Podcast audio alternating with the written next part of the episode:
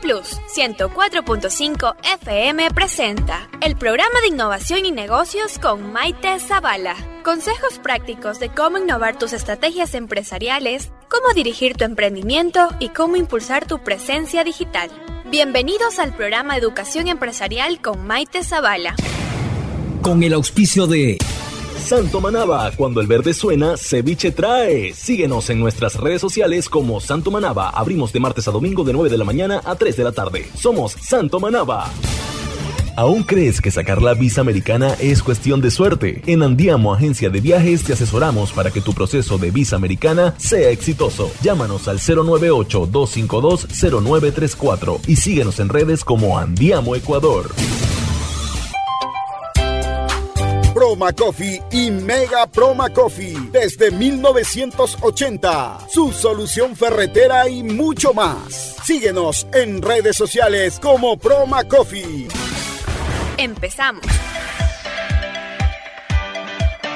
Hola, hola, buenas tardes, buenos días, buenas noches a cualquier hora que nos escuches. Mi nombre es Maite Zaval y te doy la bienvenida a un programa más de innovación y negocios desde Radio Flama Plus, desde la señal de 104.5 FM para la región y el mundo. Nos pueden escuchar desde nuestra página web www.flamaplus.com.es. Ahí estamos eh, al aire en vivo siempre. Nos pueden escuchar en cualquier parte del mundo y también desde nuestras plataformas. Estamos en Spotify, nuestros programas anteriores también los pueden escuchar y ahora tenemos un programa muy, muy, muy especial. Pero antes de eso quiero saludar a todas las provincias que nos escuchan, desde Manabí, Al Carmen, Flavio Alfaro, Pedernales, Jama, Cojimíes, a la provincia de Pichincha, en Tandapi, Puerto Quito, Pedro Vicente Maldonado, San Miguel de los Bancos, Mindo, en los ríos también, Buena Fe, Quevedo, Esmeraldas. Y bueno, y a todos nuestros amigos que siempre nos escuchan en, en otras ciudades y también desde eh, otros países. Gracias por sintonizar nuestro programa Innovación y Negocios, que es transmitido los martes y los jueves de 6 a 6 y media. Así que empezamos. Hoy tenemos una invitada súper, súper especial. Es una invitada a quien yo admiro mucho y el tema que vamos a tratar hoy es acerca de la innovación en los negocios, las nuevas formas de trabajo, las alianzas estratégicas, la responsabilidad social, empresas B, todo eso vamos a hablar con nuestra entrevistada de hoy. Así que empezamos el programa ahora. Estamos aquí con nuestra invitada especial. En esta ocasión estamos entrevistando a Michelle Arevalo. Ella es cofundadora de Impacto. Vamos a decir un poquito el perfil de ella para que la conozcan. Ella es emprendedora social, abogada de derechos humanos, analista de políticas públicas, pero Michelle Arevalo, por ser la cofundadora de Impacto, es experta eh, a la que acuden los fundadores, directores ejecutivos y líderes del sector de impacto para movilizar comunidades prósperas, vincular herramientas de mercado, dar más impulso de, y también impacto y diseñar innovaciones eh, con un propósito para el crecimiento de sus negocios. Es una emprendedora social, y eh, también eh, tiene su ideología con la empresa B, que ella, lo, ella es la evangelizadora de esto. Construye ecosistemas dentro de su coworking y también ayuda a temas de aceleración empresarial, consultorías en innovación y, e inversión. Em, qué gusto para mí tenerte aquí, Michelle. Eh, como ya te dije, tenemos una profunda admiración por ti, por todo lo que estás haciendo, por toda tu trayectoria. Creo que eres una de las mujeres que sigue trabajando y está en este tema de la, del equilibrio familiar también, porque es mamá de sus dos gemelos, tiene sus perritos, eh, tiene su esposo también. Entonces, yo creo que eres, eres un ejemplo también para todas las mujeres y saber que sí se puede con mucha organización. Muchas El tema de hoy, mi querida Michelle, es la innovación en los negocios. Vamos a hablar un poco de las nuevas formas de trabajo, de las alianzas estratégicas y de los ecosistemas. Cuéntanos un poquito eh, cuál es esa pasión que tú tienes por el coworking, por todo lo que estás haciendo como para entrar en el tema y de ahí ya eh, comenzar a, conversar. Eh, muchas gracias, Maite. Y esa creo que es una muy buena pregunta. O sea, ¿de dónde sale esta pasión por trabajar em, con el empresariado, con, con, los negocios pequeños, con los emprendedores? Y creo que en realidad viene no de, de donde la mayoría de gente te respondería que, que, viene esa pasión por el trabajo, eh, pero también creo que es la razón por la cual nosotros seguimos al pie de cañón día a día, eh, porque nos inspira. Em, y en realidad viene más, más allá de un tema de, de esta um, ansiedad profunda que tenemos, ¿no? Los millennials. Yo soy millennial vieja, ¿no? Pero igual soy millennial, eh, que tenemos esta ansiedad por resolver problemas del mundo, ¿no? Eh, problemas ambientales, problemas sociales, desigualdad, crimen, eh, cambio climático, contaminación. Estos problemas en realidad son problemas eh, que no solamente para, para, nosotros, sino lo que vamos a dejarle a, a, nuestra sociedad, a nuestros hijos, a nuestros nietos. Y esta ansiedad, pues al final se convierte en un propósito cuando tú encuentras una manera de, de resolver esos problemas. Y yo trabajé por mucho tiempo en el, en el sector de las ONGs, fundaciones, eh, que es generalmente cuando uno dice, bueno, cuando tenemos un problema así grande como la desigualdad y la pobreza, ¿quién se hace cargo de eso? Entonces uno dice, bueno, pues el Estado, una fundación, una ONG. En realidad, a mí me parece que las ONGs y las fundaciones por bien que hagan su trabajo, que en realidad es un trabajo loable, importante, desapegado, no se dan abasto y nunca van a ser suficientes para resolver esos problemas. Es un problema más grande que el, sector de las ONGs. Y el Estado, bueno, pues tú sabes, hay años que un Estado pues eh, se preocupa más por esos temas, otros años que no, entonces no es una solución adecuada. Y entonces yo decidí en algún punto de mi vida dedicarme entonces al otro sector, el sector privado, que es donde nosotros tomamos el 90% de decisiones de, nuestro, de nuestra vida. Está en el mundo privado, en el sector privado, en las empresas, en qué compramos, cómo consumimos, dónde consumimos, en dónde trabajamos. Y dije, bueno, pues este es el sector que va a hacer el cambio. Este es el sector que puede generar un mundo más justo, más sostenible y más amigable con el planeta. Y así pues me dediqué a, a, apoyar empresas. Qué lindo, Michelle, y que también qué gusto que tengas ese espíritu, no solamente de la ayuda, de la responsabilidad o proyectos sociales, sino que se una también a la responsabilidad social empresarial, que prácticamente, claro, tú dices, las empresas privadas somos más que las empresas públicas y generamos también. Entonces, aquí viene la parte de los ciudadanos comunes y corrientes que no tenemos ningún título de alcalde, de, de qué sé yo, embajadores, etcétera, que tienen la responsabilidad de hacerlo, pero que lo podemos hacer. Y aquí viene, y algo es eh, súper que lo vi también en tu perfil, que tú trabajas y también temas de asesoría para las empresas B. Eh, hay muchos empresarios de los que nos escuchan aquí, tal vez en Santo Domingo, en la región y todos los que nos están escuchando. ¿Qué es la empresa B? Entendemos que se alinea mucho, como tú ya lo dijiste, a los estándares sociales, ambientales, temas de, de proyectos sociales y responsabilidad, pero ¿cómo, ¿cómo las empresas ecuatorianas pueden aplicar a ser una empresa B, eh, eh, qué proyectos pueden hacer y cuál es ese paso, cuál es esa transformación que tienen que hacer ellos desde la empresa. Y creo que es una excelente pregunta, Maite. O sea, como yo les decía, pues decidí que mi propósito en la vida era, era apoyar a empresas a generar un cambio en el mundo. Y creo que mucha gente que conoce pues a las empresas alrededor suyo dice, a ver, un momentito, ella está loca. Esta empresa está viendo cómo contamina los ríos vas a decirme que le vas a apoyar a ella para que me crezca. No, pues, o sea, si esa empresa crece, a los ríos les va peor o esta otra empresa paga mal a sus empleados y los trata mal, si esa empresa crece va a ser miserable a más gente. Entonces, ¿qué, qué estamos haciendo? no? Entonces, claro, mi, mi, pasión por trabajar con el empresariado es, es invitarle a considerar esta nueva raza de empresas, que les digo es una raza híbrida de empresas, son las empresas B. Las empresas B eh, son empresas que buscan eh, un propósito más allá de solamente lucro. Entonces, está perfectamente bien generar márgenes, generar dividendos para tus inversionistas, porque así funciona el sector privado, pero también te mide tu, tu, éxito empresarial, no solamente en términos de cuántos dolaritos te ahorraste a contaminar más el río, sino que encuentras una manera ingenuosa e innovadora de ganar más dolaritos, pero también salvar al río. No solo no contaminar, sino mejorarlo. Eh, un gran ejemplo que de una empresa ve en América Latina es, por ejemplo, eh, Hierba Mate Guayaquil. Es una, una empresa de hierba mate, pues que cultiva mate, empaqueta y lo vende como una empresa como cualquier otra en realidad no son una empresa como cualquier otra. Ellos cultivan hierba mate de la manera eh, regenerativa, es decir, que crece dentro de los bosques, de, este bosque paranaense, ¿no? En, en, en Uruguay. Y ellos eh, básicamente tienen un sistema en el cual mientras más mate ellos vendan, más generan incentivos para que, em, para que los bosques no se corten, porque la hierba mate que crece en sombra, bajo árboles altos, en un bosque verdadero, pues sabe mejor y se vende mejor. Entonces ellos encontraron esa manera de mejorar al mundo, de salvar al bosque y pues obviamente tener una empresa tremendamente exitosa que incluso en la pandemia les ha ido incluso mejor. Ese es un ejemplo, eh, pero es para incentivar a muchos de nuestros empresarios a pensar en su legado y que cuando la gente diga, miren, este empresario generó esta, esta gran empresa que genera lucro, pues tal vez le genera riquezas a su familia, pero miren cómo dejó su planeta, miren cómo dejó la sociedad, miren esas deudas que dejó, esas deudas sociales. Entonces creo que en realidad no tienes que convertirte pues en un guerrillero socialista, meterte en, los bosques. En realidad lo que necesitas es más bien hacer una revolución dentro de tu mentalidad y decir,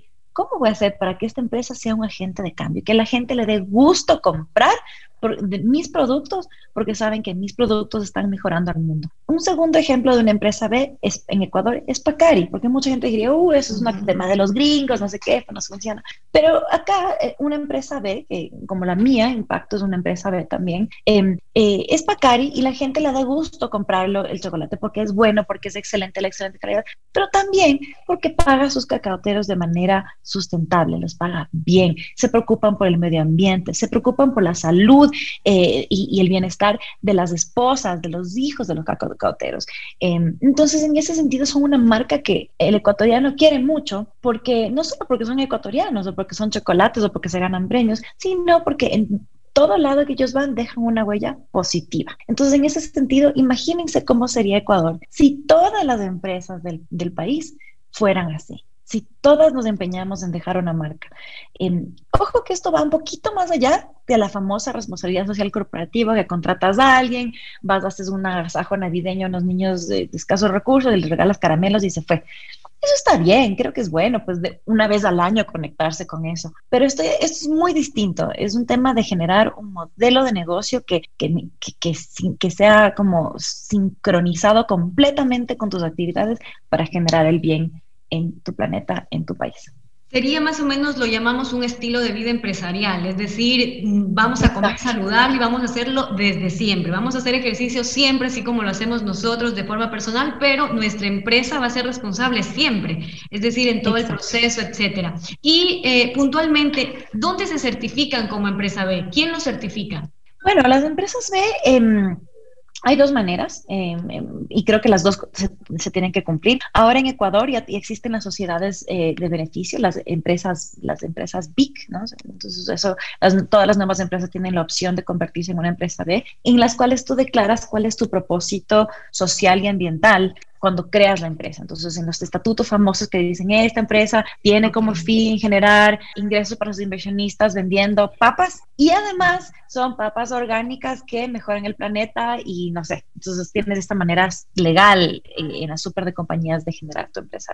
Eh, y aparte de eso, para que tú tengas este aval internacional, existe B Labs, B Labs, ¿no? B de, grande Labs, em, eh, que es la certificadora internacional em, que, que, que, te hace un, un cuestionario cada dos años y te, te hace una revisión y una auditoría de que tengas las mejores prácticas sociales y medioambientales de trabajo y, de, gobernanza. Entonces, de esa manera, eh, pues tú generas tu certificación y te dan como ese sello B. Entonces, sello B más empresa B es como, digamos, la, combinación perfecta, pero también existen empresas que tal vez no, no, son, no fueron creadas B con la super de compañía, pero que tienen el sello B, también es bueno, ¿no? Ya, perfecto. Qué bueno, Michelle. Y un poco ahondándonos más en el tema de impacto, ustedes tienen un, un laboratorio donde ofrecen una incubadora completa para emprendedores de triple impacto, desde ideas, eh, cómo apoyan en, el caso de los modelos de negocios, hasta, la, hasta el laboratorio de preinversión. Ustedes ayudan mucho a los emprendedores a salir adelante, a que no se equivoquen en el camino, a decir, bueno, mira, por este camino te puedes caer, puedes tardar mucho más rápido, puedes tardar más tiempo, pero por el otro camino lo puedes hacer mejor, eh, puedes, podemos buscarte inversión, es decir, esa conexión de los emprendedores que tienen sueños y que tienen ideas increíbles que muchas veces no tienen el apoyo, ustedes lo realizan. Con este, con este preámbulo, a mí me gustaría saber, con todos estos proyectos que has tenido de, de incubación, ¿cuáles son los modelos de negocios más efectivos que ustedes han acompañado? ¿Qué es lo que está transformando el mundo? ¿Qué es lo que de verdad está generando un impacto? Mm, qué excelente pregunta. Em, creo que parte un poquito, tal vez eh, vale la pena como explicar un poco cómo funciona Impacto. Digamos, tenemos cuatro, cuatro bracitos, ¿no? Eh, con los cuales trabajamos en Impacto. Empezamos nosotros como un espacio de coworking, como, habían, como hemos comentado, eh, la gente nos conoce generalmente por nuestros espacios físicos. Tenemos cinco sedes, cuatro en Quito, uno en Cuenca, em, y, iremos creciendo este espacio de coworking, pero no es como cualquier espacio de coworking, sino es un tema de, de apoyo en colectivo, porque creo que antes eh, nuestra teoría es que un emprendedor, un empresario, no es solamente lo que hace, pero también lo que es por dentro. Em, y cuando un emprendedor o un empresario se siente solo y que no tiene colegas con los cuales trabajar, pues está acabado, ¿no? Entonces, es eh, emprender es un acto colectivo de ver, a pesar de que sea un tema extremadamente privado con tu dinero, em, eh, es un acto colectivo y que es importante eh, cuando tú decías que nos acompañamos a que no se equivoquen. En realidad, ojalá se equivoquen menos con nosotros, pero nosotros les acompañamos cuando se equivocan. Y creo que lo más importante es les decimos cómo volverse a, poner de pie cuando se equivocan. Y creo que en ese, eh, tener un espacio físico, una comunidad que te pueda apoyar en ese momento es clave. Entonces, si bien la gente tal vez piensa que paga por una silla cómoda, un espacio inspirador internet, en realidad están pagando por, por más que eso, es por una comunidad. Em, como me habías mencionado, hemos acompañado mediante nuestra aceleradora, incubadora de empresas, que es como una universidad de emprendimientos, a 220 eh, empresas que han salido, eh, todas con un modelo de negocio de triple impacto. O sea, nosotros somos como una partera de más empresas B, una empresa B que da a luz más empresas B. Eh, y, somos también lideradas por mujeres, entonces creo que la, la metáfora también aplica. Em, y, las, estas empresas em, nos han dado grandes ejemplos de cómo una empresa regular, que tal vez un emprendedor dice, mira, quiero vender hot dogs, pero nosotros le ayudamos a pensar cómo lanzarse y desde el nacimiento ser una empresa responsable y que no sea un tema de que serás responsable cuando ya te sobre dinero sino que sea parte de su, de su corazón. Eh, tengo un par de ejemplos, eh, uno que es muy similar, similar al tema de la de Hierba Mate Guayaquil, que es una empresa de Guayusa, Guaycana. Eh, ellos em, trabajan muy de cerca con los cacaoteros y les ayudan también a, a, cultivar la guayusa de una manera agroecológica, como para generar este incentivo para que los guayuseros cuando empiecen a vender más, o bueno, ahora que venden mucho más porque están abriendo mercado internacional, no tengan ese incentivo para ir y cortar el bosque o la, o la Amazonía, sino en lugar de eso, más bien conservar el bosque y la Amazonía para cultivar la guayusa dentro de ese proceso. esta, esta empresa guaycana pues le ha ido muy bien, ahora está exportando a 28 países eh, y es un ejemplo lindísimo de cómo pues, eh, eh, podemos exportar no solamente té, sino también parte de nuestra biodiversidad y nuestro conocimiento ancestral. En otro ejemplo, tal vez que es en otra, en otra industria, está justamente Alpamamas, que es una empresa a la cual acompañamos desde sus inicios. Eh, nosotros, em, ellos fueron ganadores de una de nuestras convocatorias para Capital Semilla y se ganaron este Capital Semilla para trabajar con mujeres textileras en toda la Sierra Centro, la Sierra Sur del Ecuador, para generar textiles de altísima calidad que son muy altamente valorados em, eh, y obviamente con diseños de, punta, ¿no? los diseños más, más recientes que existen. Eh, y ahora venden en, en, París, en Nueva York, eh, y han sido, por ejemplo, presentadas como, como, como ropa, digamos, de altísima calidad en revistas como Vogue.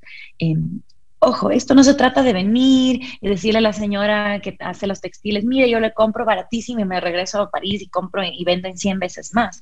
En realidad lo que les hace diferentes y lo que hace que la gente quiera pagar más es que ellas tienen una completa transparencia y trazabilidad de cuánto se le paga a la señora que se, demoró tres semanas tejiendo algo que tal vez eh, una máquina se demora una hora. ¿No? Entonces creo que en ese sentido es una manera de valorar, eh, digamos, lo ancestral, lo hecho a mano y también lo hecho con, con, con amor y con cariño, eh, porque al final eso se nota. Entonces creo que em, en ese sentido tenemos un modelo de negocio divino, precioso, en el cual la gente no solo está comprando una prenda, sino está eh, siendo un, em, un, ciudadano consciente y siendo ciudadano mediante su, su, su consumo, ¿no? y, y esa es una tendencia muy importante y muy grande en Nueva York y en Estados Unidos y creo que ha sido eh, eh, una buena manera de apalancarse. Qué bueno, Michelle, felicidades por todo ese empuje, ese apoyo que tienen ustedes para los emprendedores, de, verdad es algo admirable.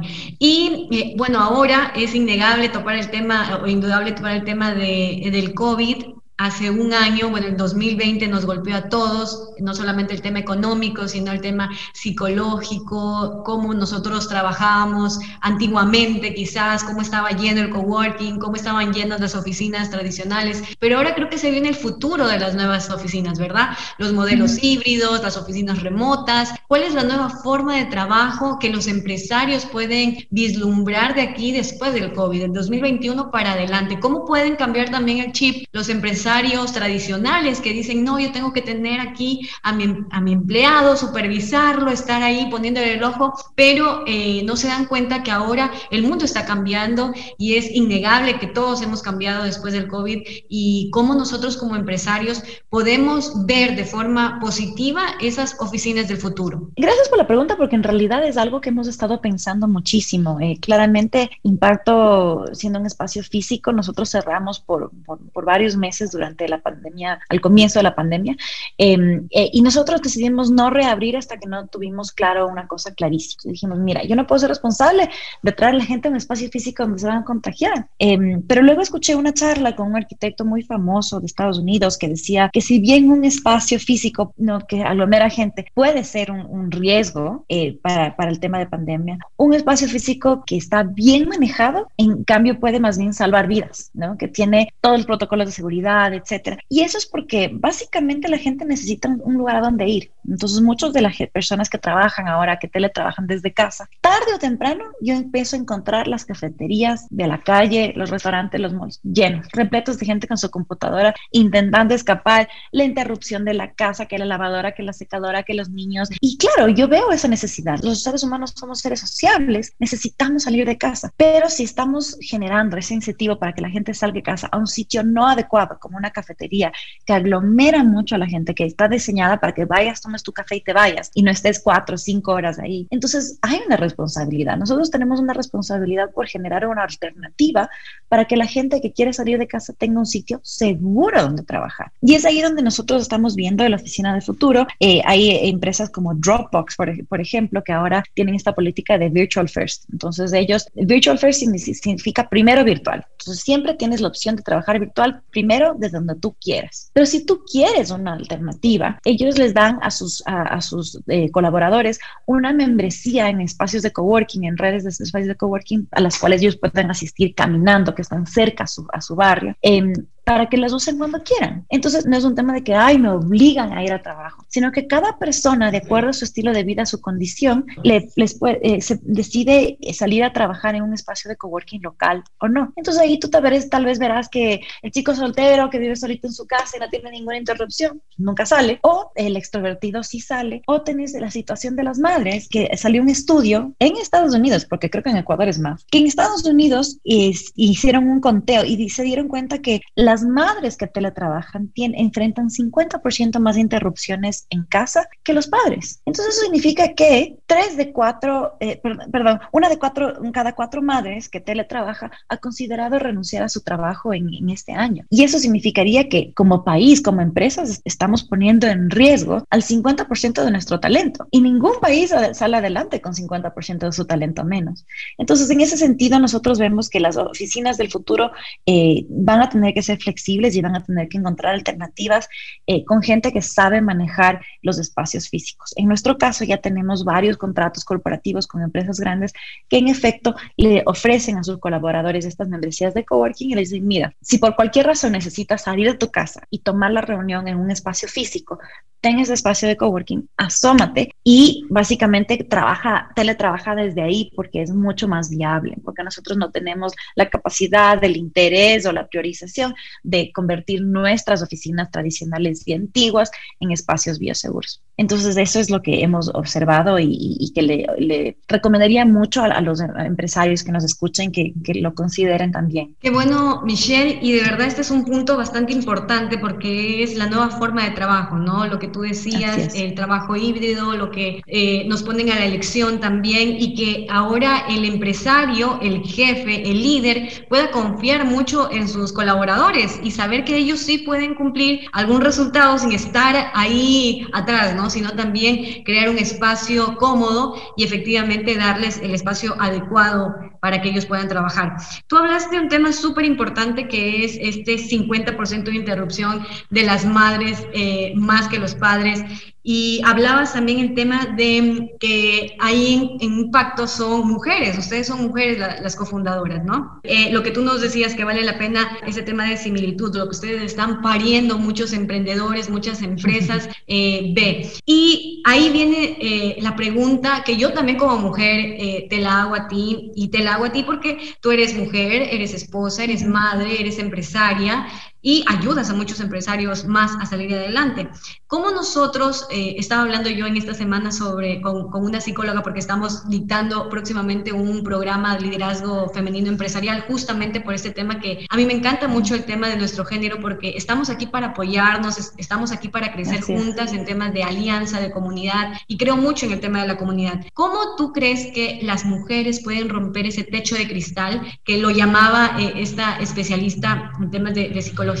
Que tenemos un tope nosotros, sabemos que tenemos más responsabilidades, tenemos que ser madres, eh, tenemos que eh, ser también nuestra parte femenina, estar en la casa, quizás ayudar en el hogar y todo. ¿Cómo tú puedes dar ese consejo? Y este consejo ahora es para todas las mujeres que nos están escuchando, esas mujeres que quieren emprender o que están emprendiendo, que son empresarias y que probablemente en algún punto se sienten perdidas y dicen, no avanzo, no puedo más. ¿Cuál es tu mensaje para todas ellas? Uf, eh, qué, buena pregunta. Em, tal vez mi mensaje no iría a todas ellas. En realidad, este mensaje para hombres y mujeres, eh, porque em, si de verdad creemos en la, en, la, igualdad de género, en la equidad de género, pues todos estamos aquí adentro para esto. Entonces, hay dos partes. Hay una es, digamos, el esfuerzo pues que una mujer puede poner adicional o qué sé yo para poder salir adelante. Pero está también la estructura, ¿no? Entonces ahí este, no sé si han visto este, em, este esta cómic, ¿no? Que una, una caricatura que, se, que dibuja, pues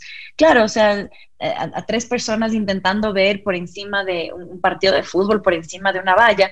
Y claro, pues la, la, que, la que es más alta no necesita ninguna ayuda, pues solo se levanta y ya está. Entonces creo que esa altura con la que nacen ciertas personas, en este caso su género, Sí, es una estructura, es una estructura que nosotros podemos decidir si es que, le ponemos a la valla tan alta o si le vamos acomodando pues a, las, circunstancias para darle también un poquito más de, flexibilidad a personas que tienen distintas situaciones. Un ejemplo eh, muy claro es, a qué hora, por ejemplo, tú haces eh, las reuniones importantes de tu directorio.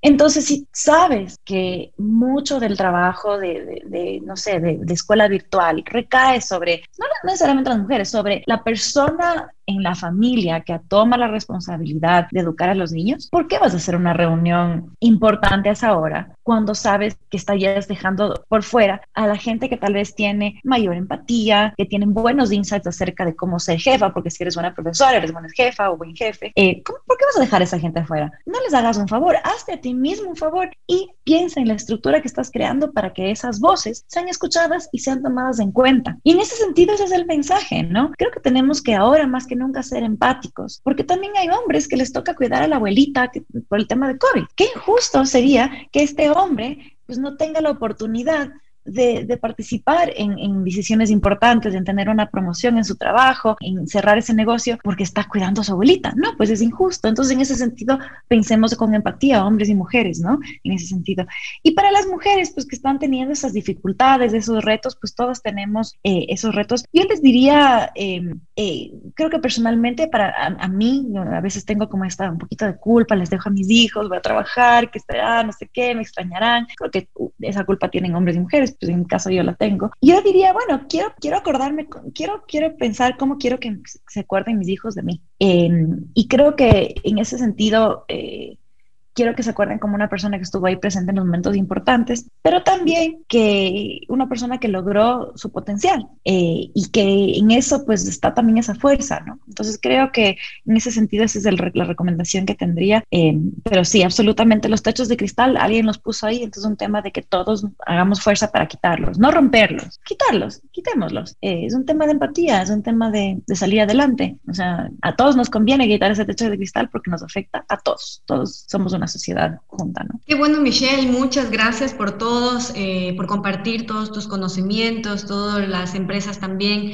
eh, ejemplo que nos pusiste aquí para poder nosotros también captar toda esa información y ver cómo ellos están creciendo con ese triple impacto, con esa responsabilidad social, con ese nuevo estilo de vida empresarial que tienen y sobre todo ahora que la transformación digital llegó y no dio vuelta atrás, eh, los nuevos modelos de trabajo llegaron y llegaron para transformarnos de una forma positiva también a los empresarios a los colaboradores, y estamos todos juntos en esto para poder salir y poder dar un mensaje de crecimiento. Aquí viene, y con esto ya para cerrar la entrevista, eh, Michelle, ¿cuál es tu mensaje para todos los, eh, eh, los empresarios, los emprendedores?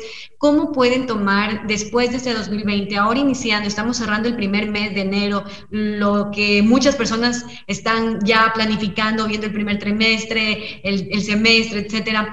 ¿Cómo nos puedes dar tú esa, esa visión de futuro, según Michelle? ¿Cómo va a ser ese crecimiento económico de aquí, después del 2021 para adelante? ¿Cuál es el consejo que tú das a todos los empresarios y emprendedores? Les recomendaría, tal vez ese es un, es un consejo, estoy en condiciones de dar consejos, pero tal vez les comparto una perspectiva. Y es que este año 2021, un año que todavía no es post pandemia, es, es de todavía estamos en pandemia. Creo que va a ser un año histórico y creo que tenemos que pensar mucho en cómo queremos recordarnos a nosotros mismos y cómo queremos que nuestros consumidores recuerden a nuestra marca en este año post pandemia y que eso informe nuestras decisiones, porque las decisiones que podemos tomar en este momento es pues, convertirnos en los coyotes más malos del, del oeste y pues bajar precios, no sé, prácticas malas de, de, o sea, muy a corto plazo, ¿no? Pero en realidad yo diría que las marcas que van a sobrevivir y les va a ir mejor en, la siguiente década, dos décadas, en los siguientes 20, 30 años, van a ser las marcas que uno recuerda siempre con cariño, sabiendo que estuvieron ahí para sus clientes, para sus consumidores, desde una perspectiva de, reconstruir juntos, ¿no? es un año de reconstrucción y no se trata de reconstruir mi casita, es un año de reconstrucción, tenemos que todos poner el hombro para reconstruir los caminos, las vías, los parques, todo, porque en realidad eso es, eh, eh, estamos aquí ahorita para poner el hombro. Eh, entonces, si ya estamos del otro lado de, este primer año de pandemia, eh, pues eh, somos los los que nos toca, no sé, como decía, hacer ese esfuerzo adicional em, para, para, reconstruir. Muchas gracias, Michelle. Gracias por todos, todas tus palabras, por esta entrevista, por darte el tiempo también para nosotros. simplemente reiterarte nuestra admiración. Sigue con toda esa energía, con esa pasión, con ese amor que le pones al tema empresarial, a la responsabilidad social, esa mezcla que es muy importante para salir adelante. Yo creo que eh, no está de más decirlo, si haces las cosas bien, te va a ir mucho mejor si haces las cosas mal. Entonces, eh, creo que ese es un empujoncito, una luz que tienen las empresas que sí son responsables y que se están uniendo a este nuevo estilo de vida empresarial para que puedan crecer mucho más y hagan crecer no solamente ellos como empresarios, sino a sus colaboradores, a su ecosistema alrededor, a sus partners, a sus aliados, a sus proveedores. Es decir, aquí sí crecemos uno, crecen todos y lo hacemos de una forma correcta. Ese yo creo que es el mensaje que hemos tenido de, esta entrevista. Gracias también por tu tiempo y bueno, sigue adelante, vas a tener aquí una admiradora, yo y todos los demás demás que ya te están escuchando y te están, están conociendo.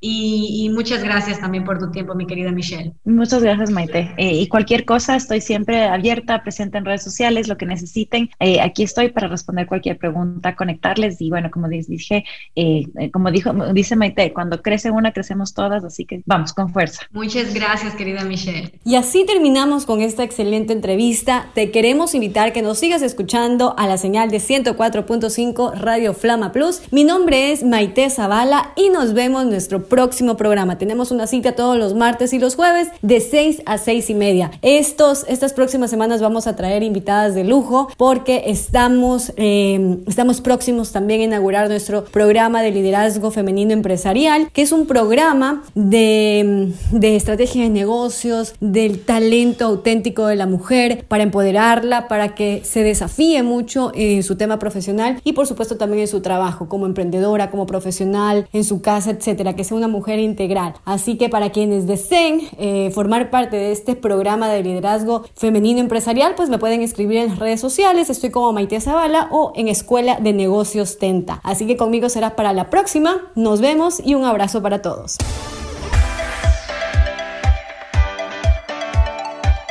Plus 104.5 FM presentó el programa de innovación y negocios con Maite Zavala. Puedes escuchar nuevamente este episodio en nuestras plataformas digitales mediante Spotify, el podcast de Maite Zavala y nuestro podcast de Radio Flama Plus. Educación ejecutiva, la clave para fortalecer la innovación y el liderazgo empresarial. Hasta una próxima edición.